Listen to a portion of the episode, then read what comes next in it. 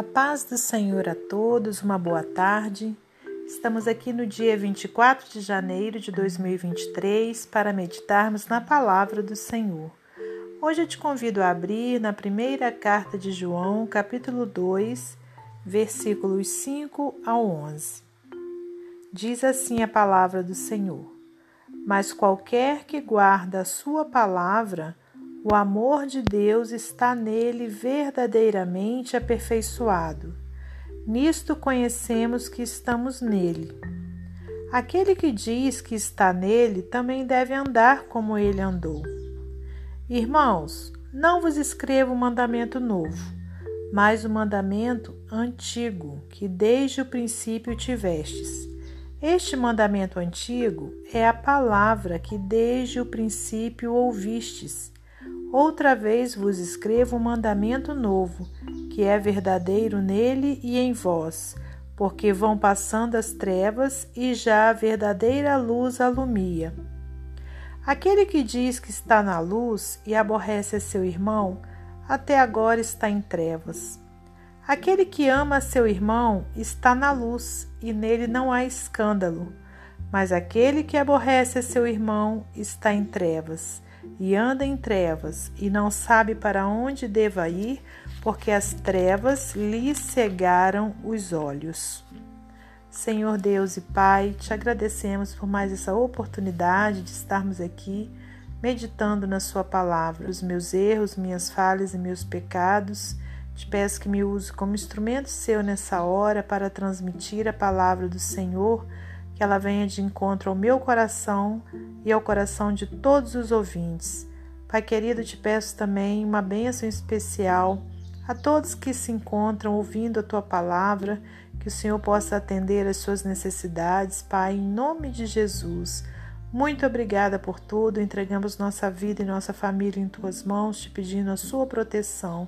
E é para a glória de Deus Pai, Deus Filho e Deus Espírito Santo que estamos aqui. Amém. Meus amados irmãos, minhas amadas irmãs, é com muita alegria que estamos aqui para mais um dia de meditação na palavra do Senhor.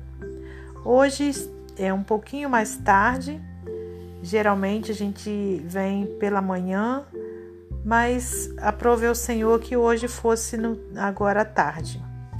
E então temos uma carta, né, do apóstolo João, a primeira carta dele, onde ele fala, né, sobre um assunto muito importante, né, que é a fraternidade, né, o amor fraternal, e também sobre a observação aos mandamentos do Senhor.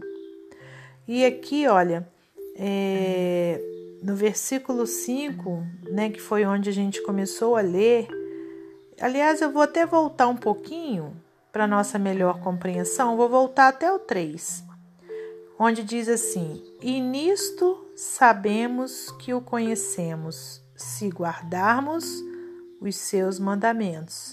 Aquele que diz eu conheço e não guardo os seus mandamentos é mentiroso, e nele não está a verdade. Mas qualquer que guarda a sua palavra, o amor de Deus está nele verdadeiramente aperfeiçoado. Nisto conhecemos que estamos nele. Que coisa linda! Se você meditar na profundidade dessas palavras, você vai ver quão lindos são essas palavras e quão importantes elas são para a nossa vida. Muitas vezes eu creio que, assim como eu, você também já deve ter se perguntado: será que verdadeiramente eu estou no Senhor, eu estou fazendo a vontade de Deus? E aqui tem essa resposta para a nossa vida.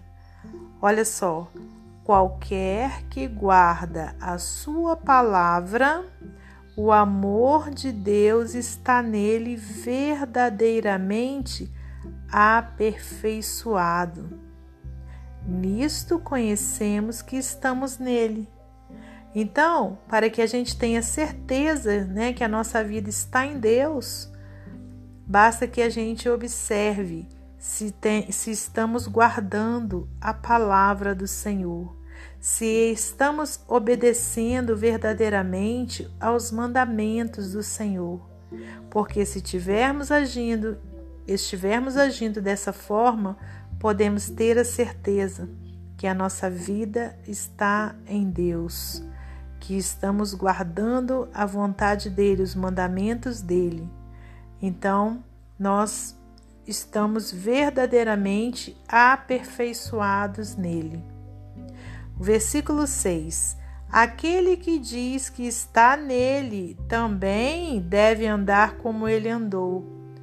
Olha só, uma coisa é a gente estar em Deus, outra coisa é a gente dizer que estamos em Deus. E aí vem essa responsabilidade grande quando diz aqui na palavra do Senhor: aquele que diz que está nele também deve andar como ele andou. Glórias a Deus. E como foi que Jesus andou? Como foi que ele agiu durante o, os três anos que ele esteve é, pregando o Evangelho, ou durante os 30 anos de vida dele? Como foi que ele agiu? Irmãos, não vos escrevo mandamento novo, mas o mandamento antigo, que desde o princípio tivestes. Este mandamento antigo é a palavra que desde o princípio ouvistes. Então, olha só, aquele que diz que está nele também deve andar como ele andou. Mais uma vez a gente volta a lembrar, a pensar em Jesus Cristo e ver como foi a vida dele durante todos os seus anos aqui na Terra, principalmente a partir né, é, do tempo em que ele iniciou o seu ministério pregando o Evangelho, Por, né, o tempo em que ele era um adulto e que foi fazer a obra do Pai? Será que ele andou é, em ira com os outros? Será que no momento que ele era blasfemado, ele é, agia da mesma forma ou ele se irava, brigava? Ou será que ele agia com mansidão? Será que ele se calava ou ele gritava? Será que ele partia para agressão física ou até mesmo agressão com palavras? Ou ele agia com sabedoria, se calando e muitas vezes recebendo afronta, xingamentos e, e né, no momento ali da sua crucificação, é, cuspes, né, violência. Mas como foi que ele agiu? Irmãos, nem na hora da dor física, que foi a hora em que o nosso Senhor né, foi preso ali, é, levado para a cruz, onde ele foi né, brutalmente agredido. Ele não manifestou nenhum rancor, nenhuma raiva, ao contrário, né, ele disse né, a Deus que era para perdoar aquelas pessoas porque eles não sabiam o que faziam né, irmãos? Então, andar como Jesus andou é algo que a gente precisa observar. Porque para a gente dizer que está nele, a gente tem que andar como ele andou. Aí de repente você pode dizer: "Ah, mas ele era Deus". Sim, ele era Deus, mas no momento em que ele ele se eh, despiu, né, é, da sua realeza ali no céu para vir à terra, ele se tornou homem como eu e você. Né? Mas ele obedeceu ao Pai. Aleluias. Então, do mesmo jeito que ele obedeceu ao Pai, ele deixou para nós que a gente também obedeça. Né? E aqui nessa palavra, principalmente, está dizendo isso. Versículo 7. Irmãos, não vos escrevo mandamento novo, mas o mandamento antigo, que desde o princípio tivestes. Este mandamento antigo é a palavra que desde o princípio ouvistes. Aqui é o apóstolo João falando né, para aquela igreja. Que tudo que, tá, que ele estava escrevendo aqui não era nada novo, não. Era para seguir o mandamento antigo, que desde o início já existia, os mandamentos do Senhor. Outra vez vos escrevo um mandamento novo que é verdadeiro nele e em vós, porque vão passando as trevas e já a verdadeira luz alumia. E aí entra uma parte importantíssima e muito difícil. Aquele que diz que está na luz e aborrece a seu irmão, até agora está em trevas.